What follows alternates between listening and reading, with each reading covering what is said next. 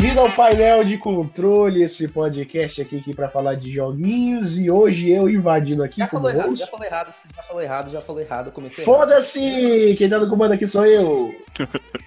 Por favor, eu sou o Rafael. Por favor, meus convidados se apresentem, por favor. Se apresenta aí, Mikael, primeiro. Tu é o mais novo da galera aqui. É, eu sou o Mikael, sou novo no site e, e é isso daí. E a gente vai dar um pouquinho de rage hoje. Eu sou Pedro e capitalismo é uma merda total, o mundo não presta, a sociedade não funciona. Vamos pular pra parte em que Clube da Luta se torna real e a gente pode explodir bancos? Ok, estamos aqui para falar hoje, né, sobre o que, que vocês viram na Brasil Game Show, maior evento nacional de games do país. É, não, não, é, é do país, né? É redundância. Então aí, é, o que, que vocês têm para me dizer aí sobre novo da tecnologia dos games, do videogame? Da Sou um completo tecnologia. leigo da tecnologia. Sou um completo leigo, eu não devia estar apresentando essa bosta, mas me foi incumbida essa tarefa, então eu vou fazer isso direito. Me fale aí, o que, que tem de novo? Lhe foi incumbida essa tarefa por exatamente pelo motivo do qual você não entende de videogames. E para dar uma dinâmica satisfatória diferente da outra gravação que foi perdida pelo falecimento de um suposto disco rígido chamado HD, então vamos continuar. Mikael, explica para todo mundo aí como é que é o maior evento de games da América Latina. É, foi minha primeira vez indo no evento. E, tipo, a primeira vez que eu fui na BGS já foi como jornalista, então a gente, a gente foi pra cobrir direto. É, eu já sabia que eu não ia me divertir tanto quando eu e o Pedro é, ganhamos as credenciais pra cobrir o evento, porque eu tava muito focado em, em literalmente gravar e entrevistar e cobrir o evento inteiro. Mas o Pedro, ele já tava, ele já tava meio, não, fica de boa, fica tranquilo. E eu tava achando isso meio suspeito, na verdade. Vale ressaltar que o Pedro foi na quarta-feira, que foi no dia da imprensa da, da BGS. E eu só fui na sexta, foi isso, né, que a gente foi? Foi na sexta-feira? Sim, foi uma sexta-feira. E a gente foi na sexta-feira, que era o feriado. Ah, o pior é que, tipo, eu sabia que eu não ia me divertir, porque geralmente esses eventos não me divertem. É um monte de gente aglomerada no mesmo canto, sem ninguém conseguir fazer nada.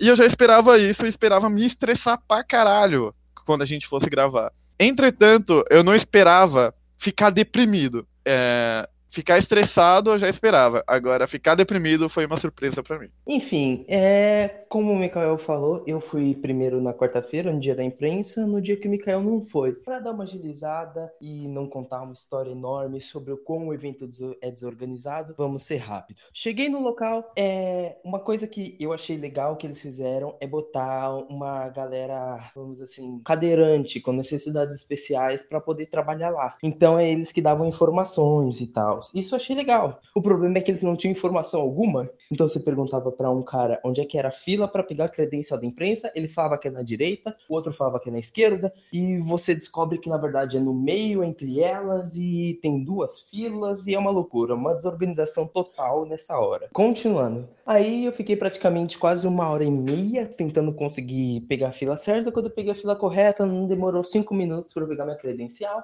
Aí chegou um maluco do nada com um megafone.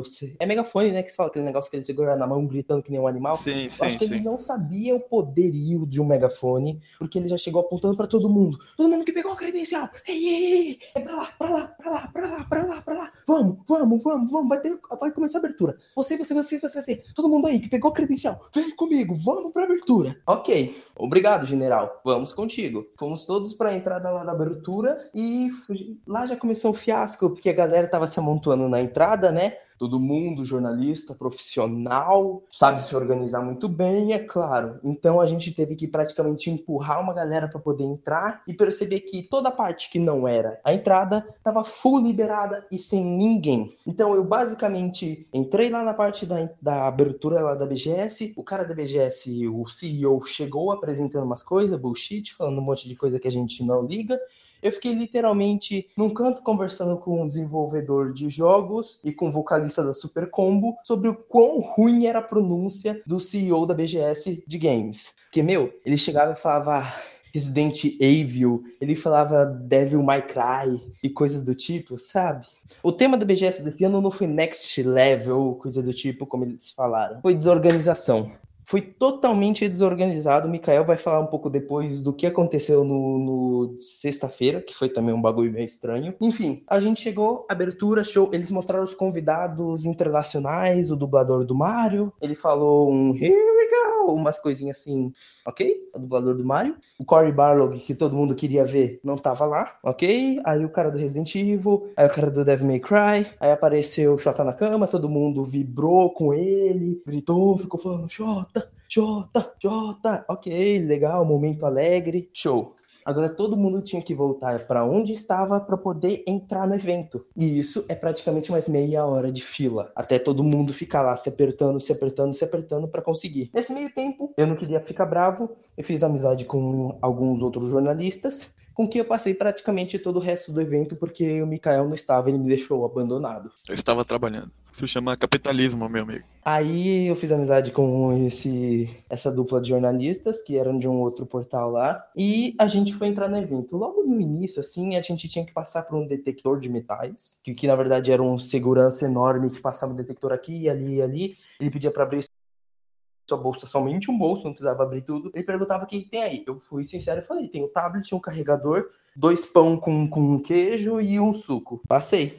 Aí a gente foi correndo pra sala de imprensa porque provavelmente porque a gente tinha que comer antes de, de jogar os joguinhos e bem, se a gente não corresse rápido, a galera ia comer tudo. Beleza, fomos jogar finalmente os joguinhos. E a primeira coisa que eu joguei no evento foi The Division 2. Rafael, você já ouviu falar alguma coisa de The Division? Ok, você lembra de um pouquinho do plot. O plot era basicamente que rolou em Nova York uma espécie de vírus que, que, que foi colocado em notas de dinheiro e essas notas foram colocadas em circulação em plena Black Friday, que é onde tem mais circulação de dinheiro. Cartão de crédito para quê? Enfim, e isso acabou detonando a humanidade, blá blá blá blá. The Division 1 não fez muito sucesso. Ele teve um problema que as pessoas, ele foi mostrado com um gráfico maravilhoso e ele não era tão bonito assim, e ele era um MMORPG. E as pessoas não curtem tanto MMOs assim hoje em dia. Elas gostam de jogos de tiro em mundo aberto. Ele é um jogo de tiro em mundo aberto, mas ele é um MMO. Beleza.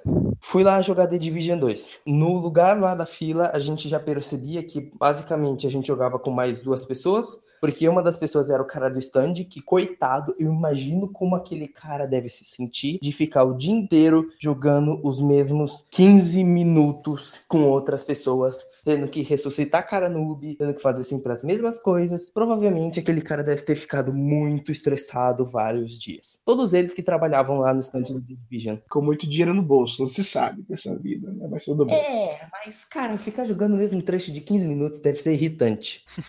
O dia inteiro. Hum, ok. Aí, beleza. Aí, antes de eu jogar, eu vi um bando de cara morrendo rápido, dando uma de noob, morrendo, morrendo, morrendo. Quando eu cheguei lá, eu falei, ok, o jogo tem um novo sistema, que antes você jogava com carinha e todo mundo era igual. Você só escolhia para basicamente as suas habilidades e as suas habilidades se definiam diferente, mas era todo mundo a mesma coisa. Agora eles implementaram um sistema parecido com Destiny, que você tem a sua própria classe e cada classe influencia na gameplay. A minha classe era uma espécie de bombardeador, demolidor ou coisa do tipo. Então meu personagem era especialista em explosivos e ele utilizava como uma arma principal uma submetralhadora e como arma secundária, obviamente, uma escopeta e como arma especial um lança-granadas. E a dinâmica do jogo é muito boa, sabe? Porque como cada um tem uma classe própria, as classes realmente importam. Eu fui, eu por exemplo, eu tomei o lugar que o caçador era para fazer, de ruxar e ser protegido. Como eu tinha escopeta, eu fui ruxando e matando geral e os caras viram a minha postura e automaticamente se adaptaram. Então o sniper ficava me cobrindo de longe, o suporte ele jogava um drone para me acompanhar e me proteger, e o caçador ele me dava cobertura de perto, porque às vezes podia vir, por exemplo, aqueles inimigos com arma corpo a corpo e tentar me matar. E o cara simplesmente me protegia. E quando vinha boss, eu usava a minha arma especial e, e tirava o máximo de escudo dele. Então tinha sempre uma coisa meio dinâmica e tal. O gráfico do jogo em si, todo o ambiente visual dele tá muito bonito. Ele se faz assim, Washington dessa vez e, e é verão, sabe? Então é muito mais diversificado do que simplesmente inverno, inverno, inverno, neve, neve, neve que tinha no The Division 1. É algo bem bonito. Eu já gosto do primeiro The Division. Ele é um jogo legal e The Division 2 só melhorou isso. Após isso, eu, eu saí do negócio, do stand da, da Microsoft, onde eu tava jogando The Division, e os caras que estavam comigo ainda estavam jogando. Então eu decidi ir testar Spyro Reignited Trilogy. É, a PlayStation tava com uma dinâmica meio ruim, você tinha que marcar a hora no aplicativo, que nunca funcionava, porque o aplicativo bugava na hora que você ia marcar a hora. Então, basicamente, todos os horários estavam cheios. Mas por sorte, na hora que eu fui na fila, é, a pessoa que tinha marcado o horário tinha faltado. Então eu pude jogar o jogo. Spyro Reignited é um jogo lindo. Simplesmente isso. É um jogo do PlayStation 1, divertido, adorável, interessante, engraçado, fofo. É o jogo do PlayStation 1, só que muito, muito, muito bonito. A qualidade de animação desse jogo, cara, é simplesmente espetacular. É, é, é algo assim que eu é incompar, quase incomparável, cara. É muito, muito, muito bonito aquele jogo. Os efeitos, todo o filtro do jogo ele é muito brilhante, é cheio de cores. É um jogo assim que é um banquete aos olhos, sabe? E a jogabilidade é polida, muito bem feita. Eles não mudaram muita coisa do que era no PlayStation 1, eles só deram uma sua suavizada nos controles para não parecer muito truncado. Então o jogo tá legal, ele tá interessante. Eu espero que todo mundo gosta e vai continuar gostando, sabe? A diferença é que esse vai estar os três jogos em vez de um só. Depois disso, eu fui pra Zona Indie. E na Zona Indie eu joguei Domen, um jogo brasileiro, numa vibe meio Souls-like, ou seja, ele tem a mecânica de Dark Souls e tem um ambiente, uma ambientação muito parecida com o Dead Space. É um jogo legal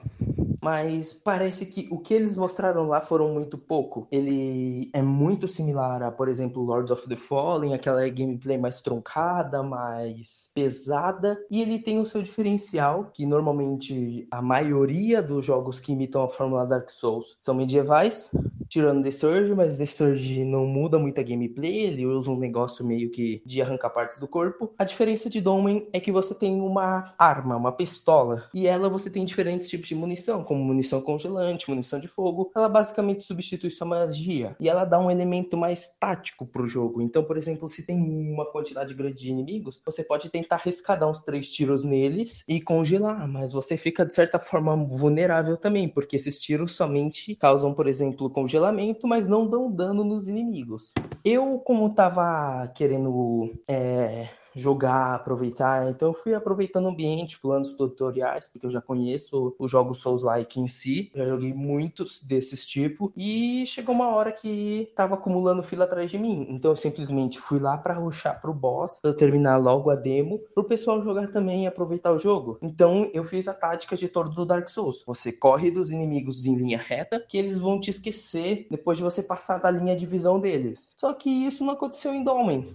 Eu fui para a área do chefe, rolou a cutscene lá, mostrando todo o ambiente, essas coisas. Só que quando a cutscene acabou, um bando de alienígenas trombadinhas estava me esperando para me destruir. E eu fui morto. Foi legal, foi engraçado. Conversei muito com os devs sobre o jogo. Falei sobre o polimento dele, como estava. Falei, eu dei um pouco do meu feedback. E logo depois eu fui jogar Lenin the Lion. Esse jogo eu prefiro que o Mikael fale um pouco dele, porque o Mikael jogou a build completa. A build que eu joguei ainda estava um pouco desatualizada e ainda estava em inglês. Então, Lenin the Lion foi a alegria para mim da, da BGS, de ter conhecido alguma coisa que realmente influenciou, uh, que me fez falar assim, caralho, valeu a pena ter vindo para ver isso aqui. Porque depois a gente vai falar que a gente ficou meio deprimido na BGS e tal. E Lenin the Lion acabou sendo meio que o refúgio para todo aquele, aquele antro comercial que tava na BGS.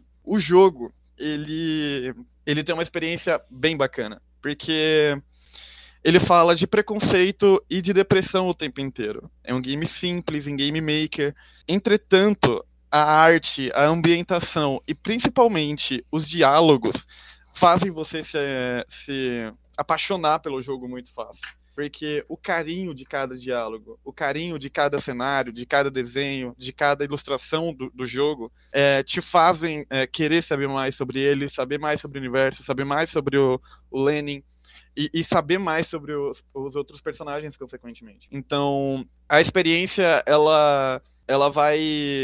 Ela é sempre muito profunda com Lane Lion principalmente para quem já sofre com algum transtorno de ansiedade uh, ou depressão ou sofre preconceito, porque o Lenin ele é um leão albino, é, ele é um leão totalmente branco, E os outros leões têm cores normais, mais amarronzadas ou amareladas. E ele sofre muito preconceito por isso. E o jeito que ele lida com as situações é, é, é bonitinho demais, entendeu? As lições, você se dói pelo Lenin. A build que o Pedro jogou era uma meio que uma demo da demo, né? Era muito curta e, só e acabava na hora que o jogo começava, para ser sincero, porque o jogo começa Sim.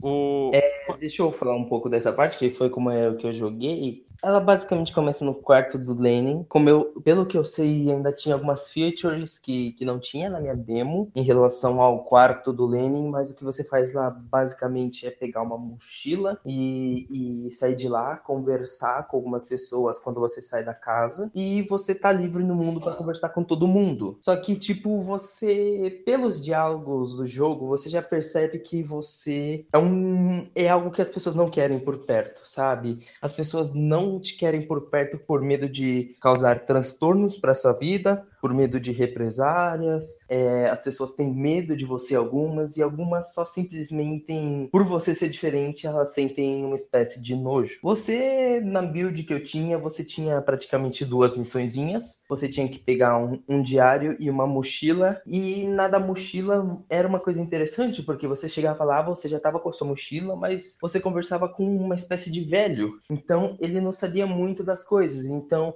ele te ofereceu mochila e você podia ter opção de falar para ele que a mochila era sua, você podia ter opção de falar para ele que, que a mochila não era sua e que você não ia chegar perto dela, ou você podia falar, por exemplo, que entregar para o verdadeiro dono. Ok. E lá fora você encontra uma pessoa meio preocupada, andando de um lado para o outro, de um lado para o outro, e você conversa com ela e ela fala que perdeu o diário. E quando você pega o diário, você tem a mesma opção de ficar para você, que você pode usar provavelmente futuramente em algum puzzle ou em alguma coisa, ou você pode dar para aquela pessoa o diário. E quando você dá para ela, cara, rola uma coisa que sem brincadeira foi de um esmero foi, foi de tipo uma sensibilidade enorme, porque o personagem, quando você dá pro, pro cara o livro, o cara fala pra você: Eu não tenho nada material para te dar, eu não tenho nada assim que eu possa te dar para poder te ajudar, mas eu sinto que você está um pouco abatido. Então, o que eu tenho, eu vou te dar agora. E tipo, rola uma cena, uma animaçãozinha tão bonita, e eu naquele momento que eu joguei, eu tava tão abatido, tão cansado, e velho, eu, eu me emocionei muito no momento. E sem brincadeira, eu me segurei demais para eu simplesmente não, não sair daquele stand chorando e abraçando os devs, dizendo obrigado, porque eu e o Mikael, a gente tem problemas com ansiedade, eu tenho TDAH, então em certos jogos eu até dropo porque me dão certos gatilhos. E, cara, Lenin the Lion só foi um calorzinho no coração. A demo acaba quando você termina de ajudar essa pessoa e vai pro caminho da escola e um bando de bullies te encontram, te importunam, e eles vão dar porrada em você e você tem escolha de não fazer nada, de tentar revidar ou correr. A minha escolha foi não tentar fazer nada. Qual que foi a sua, Mikael? Uh, a minha foi tentar correr. De qualquer jeito, o Lenin vai tomar uma sova. É, nessa, nessa build aí da demo, o jogo acaba aí. Mas a demo que tem disponível no, no Catarse deles, no, no Apoia-se do, do, do Lenny the Lion, ela é maior. Ela, ela tem aquele submundo que depois que os bullies pegam você, você é teleportado para esse mundo. E esse mundo é onde o jogo começa, basicamente. E, e, essa primeira parte do mundo real é muito bacana, só que a parte da, do mundo das hienas lá, ela é um pouco mais profunda ainda do que o mundo real, porque todos os, os seres que tem lá, eles são hienas, e eles são importunados por uma, por uma chuva. Essa chuva ela é tóxica e e deixam as pessoas meio que com raiva, e eh, alteram. Eu não entendi isso muito bem no jogo, o que, que, a, que a chuva é, mas ela é uma chuva meio tóxica que altera a emoção, da, a emoção das pessoas. E o, tem um personagem que ele. Eu esqueci o nome dele, na verdade, é Furry, Furry, alguma coisa assim. Que ele, primeiramente, é, ele é muito amigável com você e o jogo começa com esse cara falando contigo no submundo. Então ele te dá a introdução lá, fala o que tem que fazer e te introduz a uma mecânica muito legal do jogo, que é a seguinte: a floresta meio que ela tá doente por causa dessa chuva. E tem algumas plantas carnívoras que elas impedem o caminho é, que vai para o vilarejo onde esse Purry e o resto das hienas moram. É, O legal é que essas plantas, elas estão contaminadas e elas impedem o caminho porque elas têm alguma, alguns problemas para resolver. São problemas emocionais. Uh, tem uma planta que ela, ela precisa sempre se autoafirmar muito forte e tal. E você chega nela e fala assim: você é realmente forte, fica tranquila, você não precisa se preocupar, não precisa. Aí, tipo, na hora que você resolve o problema dela, o, a floresta muda, ela abre o caminho, fica tudo verde de novo e fica tudo mais bonito. Aí tem outras plantas, é, tem duas plantas que elas impedem o caminho também. Uma tá numa caverna e a outra tá quase no caminho do vilarejo. E elas sentem muita saudade uma da outra. Só que elas meio que estavam brigadas e não conseguiam falar uma para outra que elas estavam com saudade. E isso deixava elas tristes, tristes e impedindo o caminho do Lenny. Aí você vai lá, fala com uma e fala com outra, dizendo que elas estão com saudade, ambas estão com saudade, né? E aí elas ficam felizes e a, a floresta fica verde de novo. O Purry, ele vê isso como se o Lenin estivesse acabando com a proteção do vilarejo. Afinal de contas, as plantas protegem o vilarejo e tal. E, na verdade, né, ele só queria ajudar. Ah, isso daí é interessante porque pode. Todo o jogo ele funciona com analogias no submundo. Você pode. Eu, pelo menos, vi analogia em todo lugar com a depressão e a ansiedade o fato do Perry ele subverter essas coisas, tratar o, o, o a, as plantas, tratar os problemas das plantas é, como uma proteção para ele, o que não é verdade. É, vira e mexe, a gente pensa, por exemplo, que é, quando a gente está deprimido, a gente sente mais, a gente se isola e se sente mais protegido, mas não é verdade. Pelo menos essa foi a analogia que eu tirei do jogo.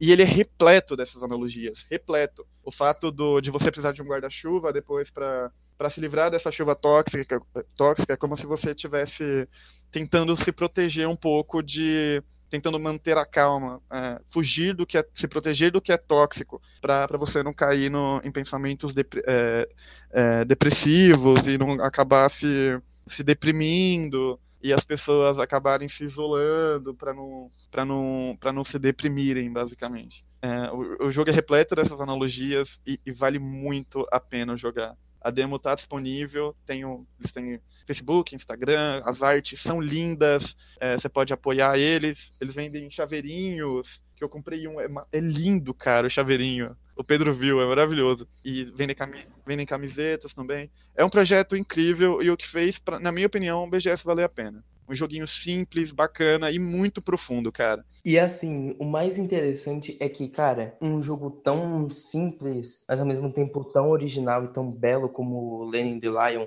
ele foi feito em RPG Maker, cara. Essa engine, para quem conhece um pouco mais de desenvolvimento de jogos ou para quem tá iniciando, ela é a engine mais fácil de se mexer porque você não precisa saber nada de programação. Você só precisa fazer os seus assets ou colocar assets pronto e fazendo o seu jogo e colocando os comandos que estão lá. E é simples, você não precisa de muita coisa. E cara, é um, o jogo mais simples da BGS toda. Se tornou para mim, acho que para você também, Mikael, o melhor jogo da BGS. Depois disso, cara, eu tava exausto, eu tava super cansado, eu fui pra sala de imprensa, acabei reencontrando aqueles jornalistas. Já tava bem tarde, então a gente decidiu descansar um pouco e a gente depois foi pra fila do Sekiro. Lá na fila do Sekiro, a gente ficou em torno de 40 minutos para conseguir jogar o jogo. E, e quando a gente chegou para jogar, a gente tinha demo de 15 minutos. Em todos os jogos, eu, eu, eu achava estranho as demos de 15 minutos, porque eu achava que elas eram extensas demais. Mas para Sekiro, apesar de dar fila, dessas coisas, eu senti que a demo podia ser um pouco melhor, porque em 15 minutos você assimila sim a gameplay. Mas Sekiro é um jogo dos mesmos criadores de Dark Souls, Bloodborne e Demon Souls. E Armored Core por algum motivo. e, cara, o jogo é difícil pra caraca. É, pra quem tava hypado pra Sekiro como eu estava, tipo, quem quem é fã realmente de Dark Souls, de Bloodborne, quem jogou a franquia, já manja os macetes. Só que Sekiro, ele é muito diferente. Primeira coisa é que ele não tem barra de estamina, como Bloodborne e Dark Souls. Então seus ataques são ilimitados, você pode correr o quanto quiser, Só que o jogo usa de outras gimmicks para você poder ter a dificuldade. O jogo tem um sistema agora que é um sistema de equilíbrio. Quanto mais você defende os ataques dos seus inimigos, menos equilíbrio você tem e mais chance de tomar um ataque crítico você tem. E a mesma coisa rola com seus inimigos. Quanto mais ataques eles tomam de você, ou quanto mais ataques eles defendem, menos equilíbrio eles têm. E isso torna uma dinâmica interessante de você defender e atacar, de você defender na hora certa para poder tirar um pouco do equilíbrio do inimigo. E o jogo também, como ele tem uma temática ninja, você tem o stealth, então você pode pegar os seus inimigos na surdina. Então, a demo que eu joguei, ela tinha um ambiente muito grande que você podia usar o gancho para ir subir em árvores, para você subir em telhados e poder usar o stealth a seu favor. Mas, cara, era um trecho difícil, velho. E, e, tipo, dos 15 minutos que eu tive daquele trecho de demo,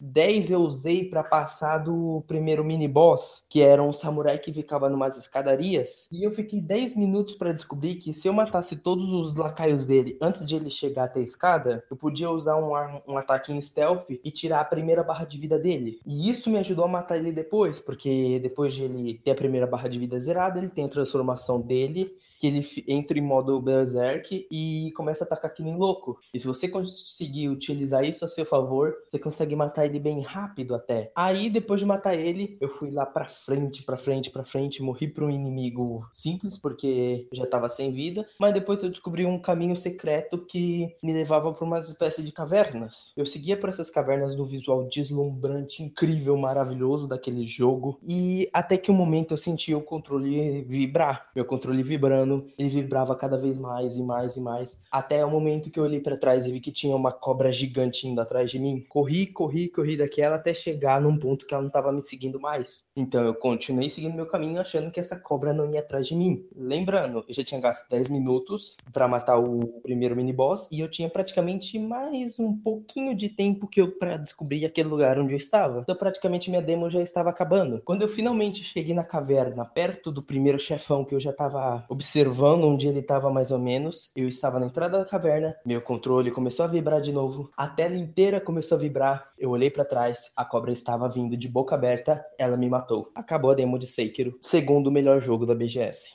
Falta mais uma coisa. O esquema de Sekiro ele tem uma nova mecânica muito boa, que é o que dá nome pro jogo, Shadows Die Twice. Quando você morre, você tem escolha de você apertar um botão para você voltar à vida no, no, exato lugar onde você morreu, para você poder ter a chance de matar seus inimigos, só que você vem com quase nada de vida. Então, isso é muito útil para surpreender inimigos que tipo já te mataram e deram as costas e você pode matar eles por trás. Só que, cara, todo mundo que eu vi usando essa mecânica, eu só vi um cara acertando direitinho usar essa mecânica. A maioria se desesperava por causa da raiva de morrer pro inimigo, revivia logo de cara e tomava porrada de novo do inimigo e morria de vez. Então, tipo, muita gente gente é, realmente tomou porrada. As únicas pessoas que eu vi terminarem a demo foi tipo aqueles jornalistas de sites que bancavam a BGS que puderam ficar uma hora e meia jogando a demo. Porque realmente a demo estava dificílima e isso é maravilhoso porque jogo da From Software, quando realmente tem uma dificuldade boa, mas bem acertada, cara, é, é simplesmente incrível. E eu, eu acho que Sekiro tem muita chance de ser a obra-prima do estúdio. Logo após isso, do lado tinha fila do Call of Duty. O que eu achei estranho é porque não tinha fila. Eu literalmente saí de Sekiro junto com aquele amigo meu jornalista. A gente foi, entrou lá no, na fila de Call of Duty. A gente esperou dois minutos para acabar a partida dos moleques e a gente já entrou. E eu joguei duas partidas de Call of Duty Black Ops 3. E Call of Duty Black Ops 3 é um bom jogo. Isso é algo difícil de se falar de Call of Duty, porque Desde Black Ops 2, Call of Duty vem vindo numa onda de querer deixar tudo mais futurista, de pulo duplo, de andar pelas paredes, de cara com poder especial e habilidade com arco e flecha explosivo, de causar explosão em área, essas coisas. E tava começando a encher o saco. E querendo ou não, Call of Duty não é Titanfall. Então andar pela parede só funciona com Titanfall. Quando eu joguei Black Ops 4 e, e me falaram que não ia ter mais aquele esquema de você pulo, dar pulo duplo, de dar pela parede, que ia ser um jogo, como a galera fala, Underground, eu fiquei muito feliz. Eu joguei o jogo, todo mundo com headset podendo se comunicar, então, ou seja, a zoeira tá liberada, geral se xingando, geral se zoando, e a gente jogou duas partidas de multiplayer do jogo. E simplesmente eu não tenho muito o que falar. Ele é literalmente Black Ops 2 melhorado. Isso é muito bom, porque eu sinto que a franquia não evoluiu de verdade desde Black Ops 2. Então, tipo, tá tudo muito fluido, tá tudo muito rápido, tá tudo muito dinâmico. Os especialistas estão bem balanceados, a habilidade de cada um tá muito interessante. Eu usei um especialista que, quando depois de um tempo, quando carrega a habilidade especial dele, a habilidade dele é puxar um escudo, que deixa ele basicamente invulnerável, e puxar uma pistola automática. Então, você sai, tipo, atirando como se fosse uma metralhadora nos caras enquanto se defende no escudo. E essa habilidade, ela tem muita chance de virar o jogo, mas só se você souber usar no momento certo, porque se você tiver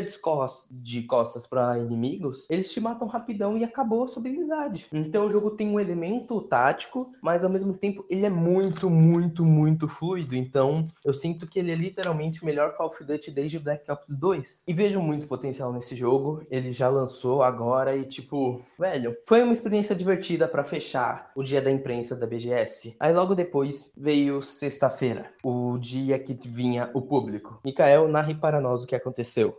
A gente entrou pela ala de imprensa lá e a galera viu. Era um portão A gente deu o balão nos caras que pagaram Uber pra gente. Exatamente. Antes a gente deu um balão uh, nos malucos que pagou Uber pra gente. Eu não tinha dinheiro e nem queria passar nada pra eles, então foi muito bom o fato deles terem se perdido de nós. Mas, calotes à parte, a gente entrou por essa, por essa porta da imprensa. Uh, fomos ludibriados pelo, pela galera da acessibilidade, que tava muito perdida. E a gente entrou numa fila pra nada. Era literalmente uma fila pra nada, junto com o cara da, do Warp Zone. Ninguém sabia o que tava acontecendo, até vir um outro cara e chamar a gente pra, uma outra saída lá. E a gente ter acesso ao evento. Primeira coisa que a gente, que a gente viu quando a gente entrou foi o stand da, do Xbox ou foi da, da do Resident Evil? Na verdade, a primeira coisa que a gente viu foi o stand do Free Fire e a gente deu risada daqui. É, é verdade, é verdade. uh, o primeiro jogo que a gente viu foi o, foi o Resident Evil, o 2. E, cara, que jogo, meus amigos. Que jogo. A gente entrou, não tinha muita gente. E a gente pôde, é, pôde aproveitar bem ali. Não demorou muito tempo pra gente, pra gente jogar também. E, cara, o jogo tá maravilhoso. Ele tem toda aquela atmosfera é, puta é, indescritível dos primeiros jogos, que você fica tenso pra caralho, sempre com medo em qualquer trecho do jogo, e ele consegue te, te, te transferir essa, essa. Uh, transmitir essa aura de, de medo e, e tensão o tempo inteiro quando você tá jogando. Porque é um breu do caralho na, na delegacia. É, te jogam com o Leon lá dentro e fala, se vira. Isso é muito legal, cara. Porque os, os primeiros jogos eram assim, e eram tensos de, desse mesmo jeito. Aquele breu, você não sabia muito bem para onde tinha que ir, tinham muitas portas, é, você tinha que explorar bastante, é, não sabia o que ia vir pela frente, qualquer janela pularia cachorro da janela, corvo, caralho, a quatro. E isso acontece nesse jogo também. Os zumbis saem literalmente do nada para te matar. Não do nada, né? Tem uma justificativa para eles saírem, eles não dão respawn, mas é, de... É, é muito bom. Ah, os gráficos do jogo tão bacanas também. O Leon tá com uma cara de juvena nesse jogo, inacreditável. Tá com uma cara de, de juvenil, mas tá muito bonito. Backstreet Boy total. É verdade, é verdade. Ele parece aqueles ídolos de banda T. O jogo me deu alguns cagaços, porque a demo acaba na tua cara quando você morre. E aquele tio Phil, filho da puta, me fudeu, porque ele ficou me ludibriando na porta. Eu abria a porta, ele ia lá e passava pela porta, eu fechava a porta, ele já tava no, do meu lado, e a gente ficou nessa até eu morrer, porque eu não sabia o que tava acontecendo, aquele breu do caralho não deixava eu ver nada, e eu fui lá, minha demo acabou mó rápido, eu não consegui aproveitar muita coisa por causa daquele tio Phil, filho da puta. Precisava de 10 mil tiros pra morrer. Eu aproveitei mais a demo, porque o Mikael se perdeu dos 10 minutos da demo, 5 ele ficou perdido procurando a porta. Verdade. Então, eu fiquei uns dois minutos procurando a porta, eu achei um interruptor, eu ativei aquele interruptor e entrei pela porta. O Mikael ativou o interruptor e saiu dando volta procurando uma outra porta mágica ou sei lá o que. Tava um breu, mano, eu não vi, viado. Eu segui o meu caminho até o momento que você encontra um outro policial. Bicho, mano, é muito tenso, porque o cara tá literalmente pedindo socorro, ele tá embaixo de uma daquelas portas de de garagem, sabe? Aquelas portas metálicas que se levanta para cima. E o cara tava lá pedindo sua ajuda, você puxa, puxa ele, só que ele é pego por um zumbi. E quando você consegue finalmente puxar ele para dentro, o zumbi já tinha comido a parte de baixo dele inteira. Porra, caralho, é por isso que não tem que ajudar ninguém, velho. Deixa o próximo morrer. O próximo, o próximo só, o próximo só vai ser próximo se você morrer antes dele. Exatamente, acho justo. Justo. Aí começa a tensão, os zumbis acordam e você tá ferrado um policial zumbi já vem te atacando, entrando pela porta. E eu já tinha ouvido alguns jornalistas falando sobre esse jogo que atirar na cabeça não é mais tão útil como nos jogos antigos. E a melhor tática era você atirar nas pernas que com duas balas você já conseguia fazer eles caírem, então fazia isso. Uma bala em um joelho, outra bala em outro joelho, eles caíam no chão, estavam inutilizados, eu continuava andando. Porque, tipo, eu experimentei matar um zumbi com um tiro na cabeça, eu saí da sala, a hora que eu voltei para aquela sala de novo para pegar um item que eu tinha esquecido, o zumbi tava lá vivo de novo, sendo que eu tinha matado ele com um tiro na cabeça. Então, Nossa, percebi... um zumbi que tá. Um morto-vivo que tá vivo, caralho. Chama a uhum. imprensa. A gente tem que publicar então, isso. Matar eles com um tiro na cabeça não é útil, porque eles voltam. Então, se você inutiliza eles com, com um tiro na, na, nas pernas, é melhor porque você gasta menos munição e, e ainda é mais útil, porque você consegue andar livremente pelo mapa sem preocupação. Então, eu fui indo, é, tava um breu realmente danado. Teve uma hora que eu fiquei preso numa sala e vinha, sei lá, uns quatro zumbis. Eu fiquei desesperado atirando. E chegou uma hora até que eu encontrei finalmente o, o policial do meme, o policial Will Smith, que me deu uma faca para eu poder chegar na próxima sala, só que meus 10 minutos acabaram e minha demo acabou. Então eu aproveitei para olhar a demo do Mikael, como é que tava rolando, ver o momento que eu tomei o susto, ver ele pulando e gritando mó alto com o susto que ele tomou. Aquilo foi mágico, Mikael, aquilo foi lindo. Porra, eu tomei mó susto, velho. Vocês estão fazendo a gente passar vergonha como site. Não, tá tudo errado. Enfim, depois disso, a gente jogou Kingdom Hearts 3. Meu irmão. Uh... Cara, eu não tenho emoção, eu, eu não tenho caráter, eu não tenho palavras para descrever. Então, Mikael, fale por mim, porque só de lembrar do Woody, do Rex abraçando o Sora e o Buzz olhando desconfiado pro Sora, velho, já, já, já dá aquela vontade de sorrir compulsivamente e esquecer da vida. Tá, eu vou tentar falar calmamente, sem me alterar falando de, de Kingdom Hearts, porque é um jogo que ele é muito. Ele é muito icônico para mim, eu jogo desde criança e tal, mesmo sem entender porra nenhuma de inglês na época, e nem sabia o que estava acontecendo, boa parte das vezes. Eu sabia que tinha o Mickey e era legal de jogar. Uh, o jogo, primeiramente, ele tá lindo, cara. A paleta de cores do jogo, ela é muito alegre, e você não consegue é, pensar em mais nada quando você tá jogando, a não ser ficar olhando o cenário, olhar os efeitos, porque é tudo muito bonitinho. É, os efeitos, do, principalmente das habilidades especiais, estão muito lindos, cara. É, as partículas de, de brilho e de luz, de, de, de foguinho e tal, é tudo muito bonitinho. E eu passei boa parte do, do, do, do jogo olhando esses efeitinhos também. É muito bonitinho, cara. Principalmente a, a paleta de cores, que deixa tudo muito, muito alegre. Entretanto, é, o jogo fica bonitinho assim na Toy Box. No, no, na outra demo, que era da. Não lembro agora, pra falar a verdade. Qual que era o nome? Olympus Colossian. Olympus Colossian. Colossian.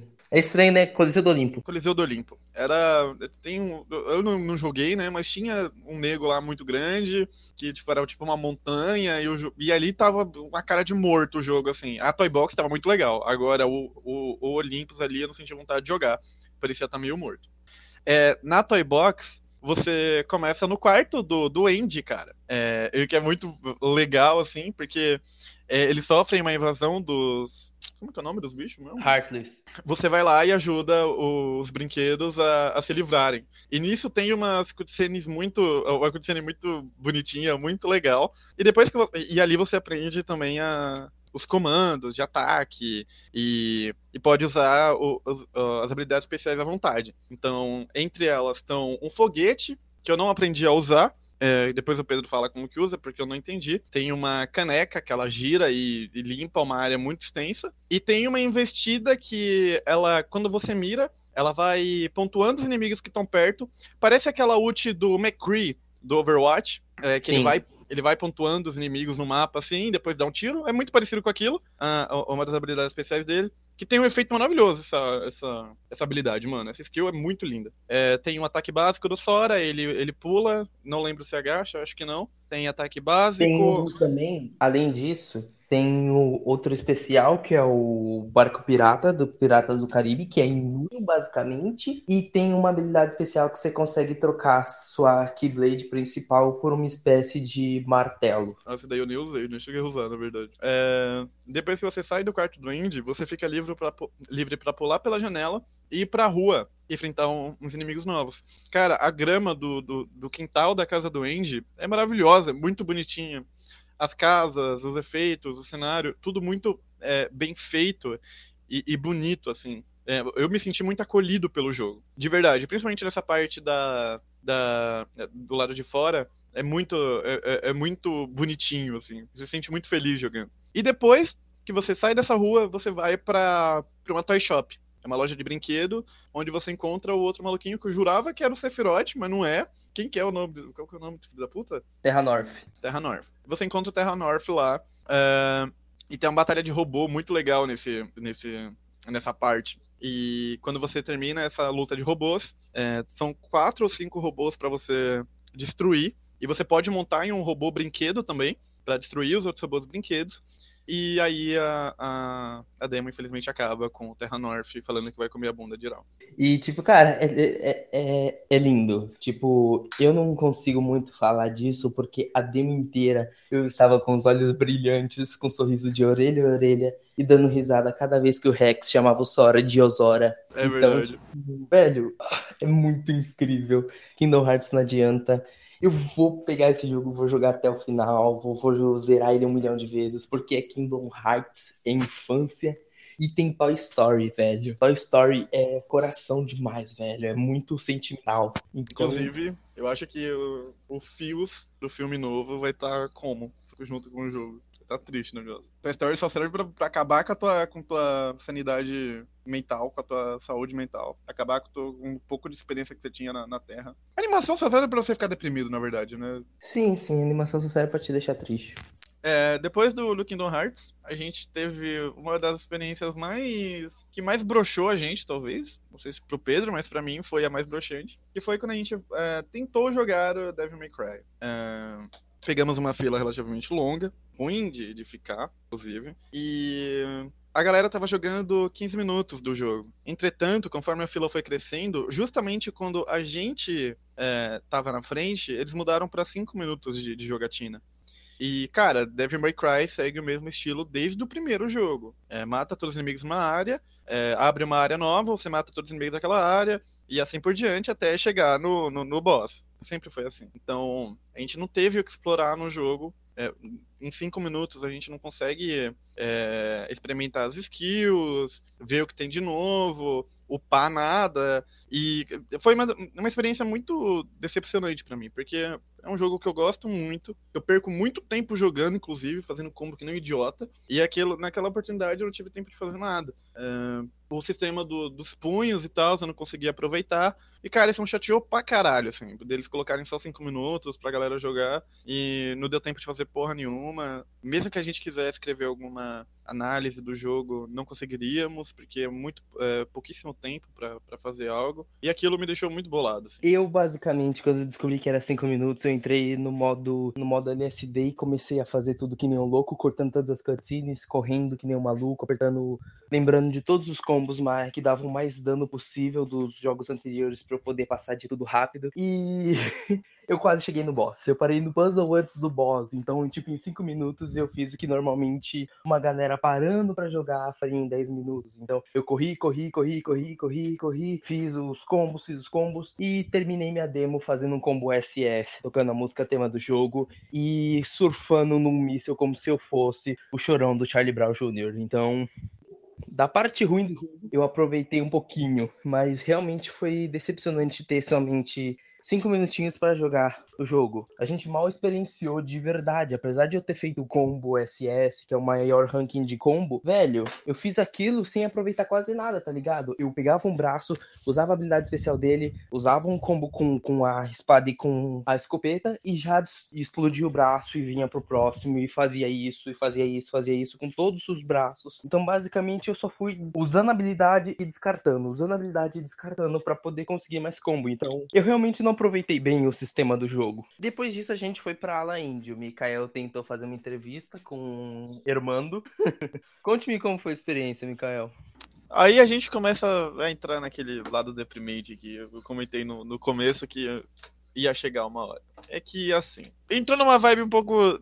Na hora que a gente foi pra La Indy, já, a gente já começou. A gente viu o Landline, ficou feliz, eu conheci o jogo. Me deu uma animada, só que a gente foi ver o jogo chamado Time Watch. Ele tem uma premissa. É um FPS, cuja premissa dele é que tem três rodadas. É isso mesmo, né? São três Sim. São três rodadas. E tudo que você faz na, nas jogadas anteriores é gravado por um bot.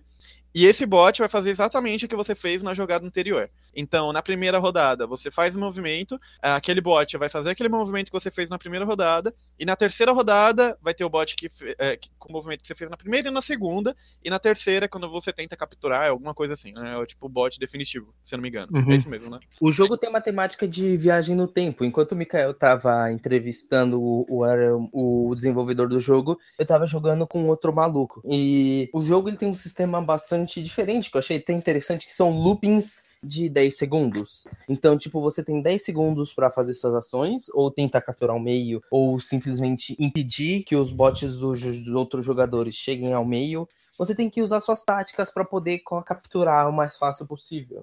E, bem, eles vão repetindo esse looping de 10 segundos. 10 segundos. Acabou esses 10 segundos, você tem uma tela de seleção de armas e o, os bots vão copiar o que você fez nos loopings anteriores. Então, por exemplo, tudo que você fez na vez anterior, um bot vai copiar igualzinho o que você fez. Então, você tem que usar outras táticas para poder fazer outras coisas até que você captura o meio na terceira rodada. Caso você não capture o meio na terceira rodada, vai rolar outro looping e o primeiro bot da primeira rodada vai ser apagado e substituído. E isso vai rolando até que alguém capture o meio. A primeira rodada que eu joguei mesmo de tipo de capturar foi muito da hora. Eu fiz uma tática que eu pegava uma submetralhadora e atirava em todos os tanques explosivos. Então isso ia impedir do, de pelo menos o cara chegar naquele momento inicial. No segundo, na segunda rodada, no segundo momento, no segundo looping, eu usei uma lança-granada para poder atirando para cima para poder minar os lugares que o cara podia ir depois de as explosões. E na última rodada eu usei uma escopeta para poder tentar matar o último bot que sobrevivesse. Então eu fui pro meio capturando. A hora que o último bot sobrevivente veio até mim, eu matei ele e capturei o meio. Só que são três rodadas de três loopings ou loopings até alguém capturar. E tipo, a hora que acabou a primeira rodada, eu estava me divertindo. Só que o jogo é só aquilo. Então começava a repetir, repetir, repetir, repetir, repetir, repetir. Chegou uma hora que eu fiquei cansado da mecânica e comecei a me auto-sabotar para poder acabar logo a partida. É, o jogo ele é muito parecido com, com Overwatch, assim. Até o jogo, até o nome, né, já, já diz um pouco. E é, o jogo ele não tem muito futuro, cara, pra ser sincero, assim. É, o, o, o, modo competitivo dele é, é, meio chato, na verdade. É, eu não sei muito bem que, que eles tentaram fazer. Tentaram fazer uma coisa inovadora e legal, só que o jogo soa chato. Eles têm um, um trailer no, no YouTube para você ver como que, que, o jogo vai funcionar, com o Baltazar, que é o cara que eu, que eu, entrevistei. E o jogo, seis meses atrás, é o mesmo jogo que, que, que a gente viu lá na BGS e não tinha nenhuma melhora, entendeu? A gente vê que, que essa galera não sabe muito bem o que fazer com o jogo deles. E provavelmente não, não vai dar em nada esse jogo. Ele é muito parecido com, com Overwatch, a paleta de cores dele, algumas coisas dos gráficos, a a, a HUD, a HUD, HUD do jogo, né? Cara, é a cara do Overwatch, assim, é uma é escrachado o, o, o, o design da interface do jogo, do, em comparação com Overwatch, né? Isso, principalmente nesse jogo, me levou a uma vibe meio esquisita, assim, que o quanto a gente se consome, o quanto esse mercado é enorme e acaba consumindo coisas pequenas e boas, como Lenin the Lion, e tentando fazer ideias pequenas como Time Watch, tentarem copiar coisas grandes como Overwatch e, e, entrar em cenários competitivos. E, cara, esse. Novidades em breve aí, né? Um projeto de artigo para escrever, que diz um pouco sobre isso, que é, o motivo de, de mim, do Pedro, mais do, muito mais do Pedro do que de mim, na verdade, gostar de jogar jogos indie é que, literalmente, uh, depois que eu fiquei maravilhado com Lane the Lion, e caguei e andei pra Resident Evil, eu vi que tinha alguma coisa errada, entendeu? Eu vi que, caralho, o que, que tá acontecendo aqui? Os jogos, eles já não, não se conectam com você como antes. As grandes produções, principalmente, são feitas para um grande público e você acaba para tipo ser, ser fácil digerido e qualquer ideia nova acaba sendo comida e engolida pelo mercado. Isso acabou me deprimindo muito é, durante o evento, porque a gente tinha stands é, enormes de nego jogando LOL, é, daquela Corsair. Cara, a conversa que eu tive com o Pedro era: caramba, né? Vai dar para cobrir algumas coisas sobre hardware no stand da Intel e da Corsair. Esse era meu intuito, né? Eu falei assim: caralho, acho que eles vão fazer algumas coisas sobre é, testando hardware, hardware em jogos pesados pra galera ver, coisa do tipo. Porra nenhuma. Era um monte de PCzinho gamer fazendo barulho, tocando música eletrônica e, e League of Legends pra todo canto. E caralho, cara, League of Legends, Fortnite, uma enorme gama de outros joguinhos, Free Fire, tinha até Zula lá. E nesses. Black Desert. Black Desert, velho. Puta que eu pariu. E aquilo acabou me deprimindo muito, né, velho? Que é tipo, essa massa que consome esse tipo de coisa acaba te deixando muito deprimido nesse tipo de evento. Eu que jogo LOL, que tô nesse universo vai fazer cinco anos, cara, eu sou um fanático por joguinho ruim, free to play. Desde que eu ganhei o meu primeiro computador, cara, fiquei enojado com, com aquele, aquele tanto de, de de, de, de computadorzinho gamer tocando música eletrônica e apresentadorzinho gritando e fazendo espetáculo com, com subcelebridade da internet. Foi deprimente, na verdade. Eu vi que ali não tinha nada de jogo, eu vi que tinha muito comércio e, e pouco jogo mesmo.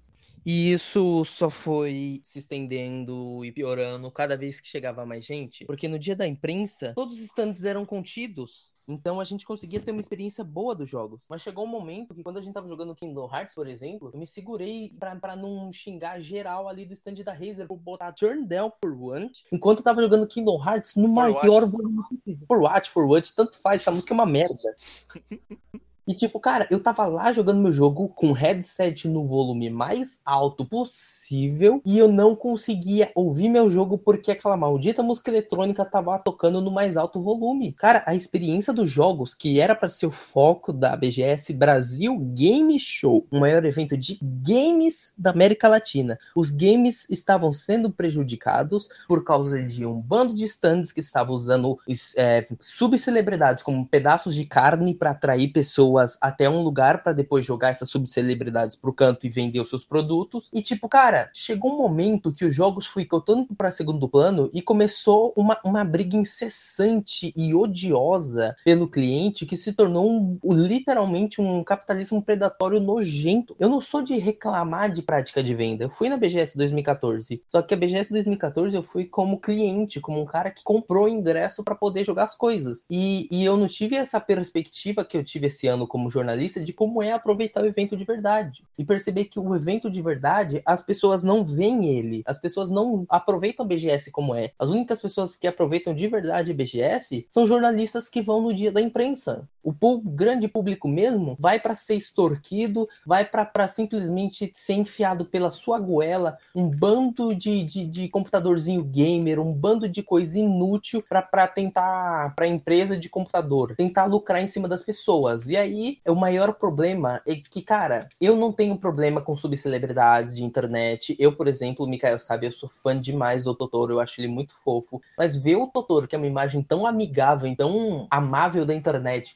sendo usado como um pedaço de, de, de carne para atrair o, os cães cheios de dinheiro pro, pro, pro stand de, da Logitech. A Logitech querendo vender headset usando a imagem de uma pessoa e depois descartando como se fosse lixo. E tipo, cara, se tornou uma parada muito odiosa e muito terrível dos stands brigando por atenção e, e cada vez aumentando mais o volume das músicas cada vez mais gritando com, com, com seus com seus apresentadores, falando alto demais, E, tipo, cara, chegou no momento que o stand da Xbox estava destruindo a própria experiência que aquele stand construía, em que o narrador da Xbox ficava gritando que nem um animal, mostrando Just Dance, tentando chamar atenção, e, tipo, os jogos mesmo que estavam lá estavam sendo totalmente prejudicados, sabe? Aí você via também o cara do stand da PlayStation querendo chamar atenção, falando de Spyro, contando histórias sobre Spyro e não sei o quê, só que tudo para chamar a atenção das pessoas. Aí eles chamaram um cara fantasiado de Spyro e começou uma algazarra tremenda. E, cara, o evento de games se tornou uma parada totalmente deplorável, que chegou a um ponto que eu e o Mikael, a gente tentou jogar mais algumas coisas, mas a gente ficou tão cansado de rodar, rodar aquele lugar cheio de pessoas, pessoas se amarrotando e que a gente chegou e cansou. A gente literalmente cansou de tudo. A gente literalmente chegou falando, cansei dessa merda. A gente ficou, sei lá, uma hora e meia no, no stand, no, no na área de imprensa, reclamando de Horizon Zero Dawn, porque a BGS tava uma droga lá embaixo. Era impossível, era muita gente num lugar só, era, era muito mal planejado e era um ambiente muito tóxico. Tipo, cara, chegava um momento em que literalmente, tudo bem, som de música, mas chegava uma hora que, cara, sons de tiro. Você você ouvia sons de tiro o tempo inteiro, alto. Cara, isso é horrível. É horrível.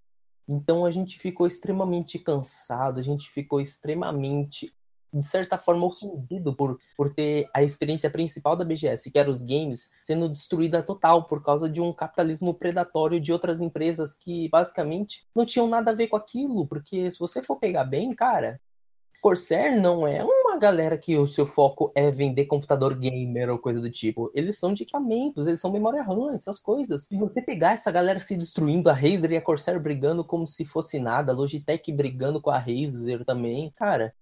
Foi ridículo, foi ridículo, foi totalmente deplorável. O final do BGS foi extremamente triste pra gente. A gente aproveitou muito o Kingdom Hearts, a gente gostou de Resident Evil, Lenin the Lion, mas chegou um ponto que o Brasil Game Show perdeu todo o show e perdeu os games e se tornou somente um ato de, de chamar pessoas para extorquir e pegar o dinheiro delas o máximo possível. E quando se tornou isso, o evento se tornou cansativo, se tornou triste. E de certa forma mostrou que realmente o mundo dos games mudou muito que antigamente as pessoas faziam jogos por paixão e hoje em dia a paixão ficou praticamente no mundo dos indies, porque os jogos de verdade de hoje em dia são praticamente a mesma coisa, é um mundo aberto maior que o jogo anterior, é, milhares de ícones na tela, com missões secundárias e coisas do tipo, e você não vê originalidade, você só vê a mesma forma sendo copiada diversas vezes, você não vê identidade nos jogos. Antigamente você jogava, sei lá, até um próprio GTA, você via identidade, você tinha o CJ como um personagem da hora, você tinha aquele negócio de ir na academia para deixar ele mais forte,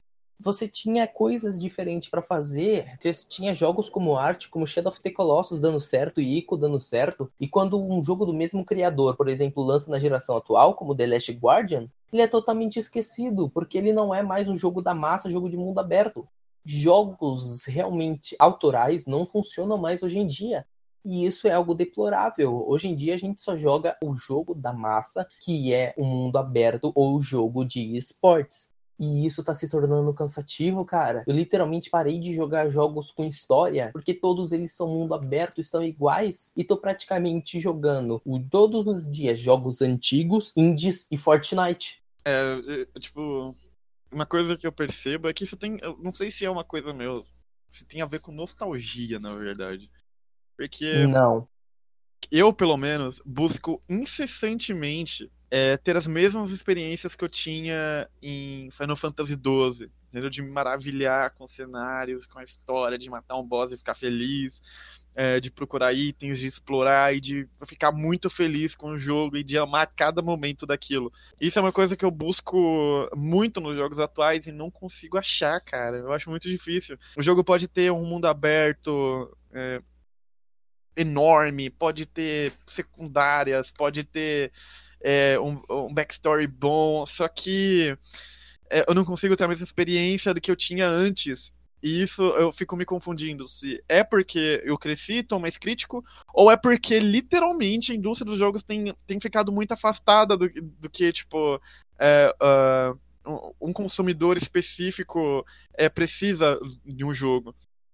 E isso me, me, frustra muito quando eu tento jogar videogame, cara. Me frustra demais. Tipo, cara, não, não é busca por nostalgia. Cara, eu, quando eu entrei na Start Zone, eu passei a jogar muito mais coisa atual. E ao mesmo tempo, passei a jogar muito mais indies. Eu tive muito mais contato com o mercado indie quando eu entrei na Start Zone. E, cara.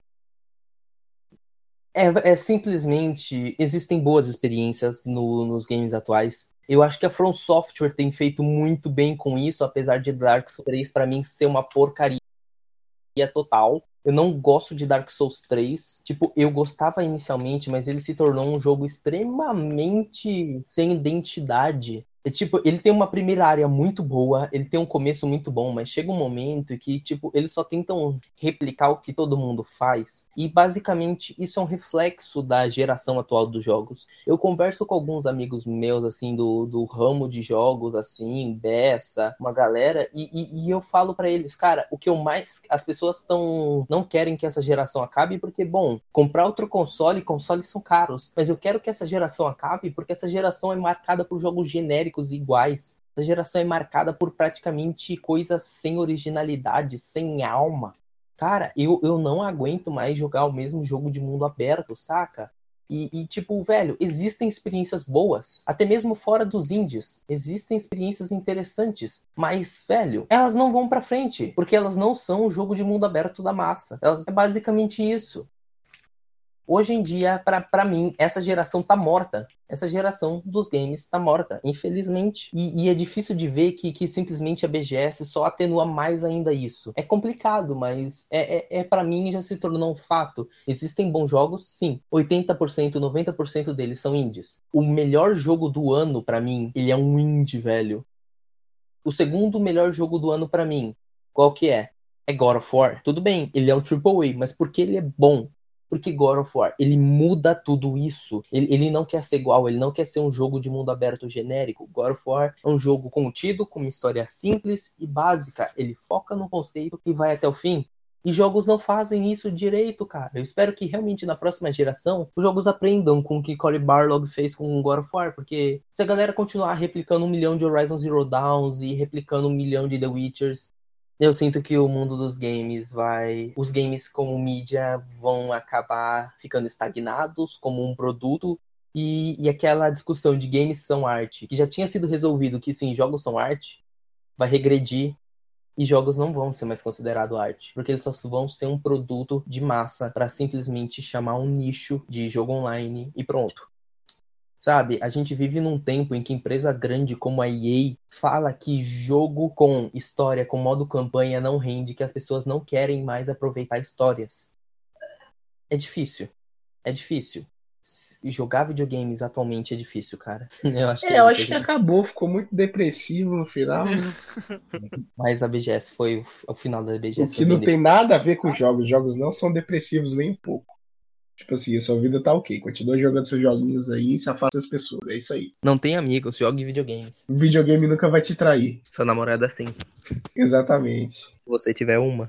Então é isso, né? Alguma mais alguma consideração sobre o evento, sobre a sua experiência decepcionante, sobre algo mais? Eu queria ter jogado Days Gone e Ace Combat, mas infelizmente a gente não conseguiu porque o aplicativo da PlayStation de marcar a hora era uma porcaria. Então, PlayStation não use mais esse aplicativo. Filas são bons, em certo ponto. Okay. Filas foram feitas para serem obedecidas. Você Brasileiros uma... foram feitos para filas. Exatamente, o brasileiro gosta de filas. Se você cria um aplicativo que fura fila, dá merda. Exatamente. É, eu tenho uma pergunta para os dois, né? É, pelo que eu ouvi aí de vocês, né, teve muitos pontos positivos, muitos pontos negativos, mas no final aqui, o evento para vocês saiu mais no positivo ou mais no negativo? Ah, depende do público, velho, eu acho. Depende muito do público. Porque quem. Você, como público. Cara, olha, eu gostaria da. Amaria BGS, acho que dois anos atrás, na verdade. Porque pra galerinha que, que tava. Que, que jogava uns FPS, tipo, sei lá, pra quem jogava Free Fire tinha bastante coisa. Pra quem jogava LOL tinha, mano, muita coisa. Fortnite, é, esses jogos online, free to play, que, tipo, são. que estouram hoje em dia. Talvez o evento tenha até sido da hora, pra falar a verdade. Uh, agora, pra quem, tipo, literalmente é, tava querendo ter experiências com, com jogos novos, pagou pra, tipo, experimentar jogos novos, é, conhecer pessoas por ali, e principalmente jogar, é, se decepcionou, deve ter sido se decepcionado pra caralho, porque jogar não jogou. É jogo novo por si só tinha, mas não tinha. Você ficava cinco minutos na fila, ou passava o dia inteiro para jogar um jogo só. É, as pessoas lá eram. Eu não vou nem entrar nesse assunto. É outro papo. Pra mim, quem tava ali era tudo filho da puta. Mas. Anyway, eu VIP não acho. tem que morrer. VIP tem que morrer. É isso daí. Tinha uma galerinha ali de classe média que me irritou pra caralho, pra falar a verdade. Que gratuito. Ah, pode cortar essa parte aí, por favor. Não, não, É. vou deixar. Eu não, não gosto daquela galera, eu fiquei. Eu tenho, eu não tenho preconceito, né? Porque eu não gosto mesmo. E depende do, do, do nicho de público ali. Pra quem queria E, ó, jogar. peraí, peraí, peraí, Pedrão, Pedrão, escreve isso aí no, no Pérolas. Mikael, eu não tenho preconceito, mas eu não gosto mesmo. Eu não gosto. Pra quem é, gosta de, de jogos free to play e tá né, nessa, nessa vibe da, de jogos muito famosos, como LoL, é, Fortnite, Free Fire também. Até Black Desert tinha fila pra jogar, eles devem ter vendido bastante coisa por lá. É, foi legal, deve ter sido bacana. Pra quem tava tentando jogar o AAA, é, provavelmente foi, não foi uma experiência muito bacana. As filas estavam enormes. A fila do, do Sekiro tinha 3 horas de duração, se não me engano. É, as outras também tinham um tempo absurdo e diminuíram o tempo de jogatina. Então deve ter sido decepcionado pra caralho, porque esses eventos cansam, cara. E principalmente quando você não tem muita coisa que fazer nesses eventos, deve cansar mais ainda. Ah, alguns stands foram mais interessantes, por exemplo, da Old Spice tinha. uma- Cara, Old Spice na BGS. Olha, olha o que eu tô elogiando no, no evento de videogame. Cara, gamers fedem, cara. A gente precisa de. É verdade, é verdade. Tipo assim, precisa de, de, de- O poder do cabra macho pra combater isso. Porra, eu ouso dizer que um dos momentos mais divertidos foi a Spice ali, aquele standzinho de, de gritar e ganhar uns presentinhos. Foi da hora pra caralho. A apresentadora era gente boa. Basicamente isso. O evento, pra eu, no dia da imprensa, o evento foi bom. O evento no dia da imprensa realmente é bom, mas no dia do público, velho, a galera adota uma, uma política, uma. Não uma posição, mas eles adotam uma tática meio horrorosa. Então, o dia da imprensa pra mim foi incrível e o dia do, do público chegou a quase ser deplorável. Então, é muito médio a minha reação com a BGS desse ano. Eu gostei muito do primeiro dia, mas tive muitos problemas com, com a sexta-feira. Então, tipo, foi um evento, tipo, eu vou provavelmente no próximo ano, mas eu provavelmente no dia do público eu vou sair mais cedo, senão eu vou me estressar. Última pergunta pros dois. Qual foi o melhor jogo e o pior jogo, na opinião de vocês? Dos que vocês testaram. Do- Não, não, do que vocês testaram, não dos que tiveram lá. Só do que vocês jogaram. Hum. Landelion? Melhor Dandelion, melhor. E o pior? Acho que Devil May Cry, né? Porque a gente não jogou muito. Pelo menos pra mim foi Devil May Cry. Eu não joguei muita coisa. Fiquei triste. Hum, tô pensando aqui, cara. Pior que é. Cara, deixa eu ver. De COD, de, de, de Spyro. Provavelmente é Devil May Cry.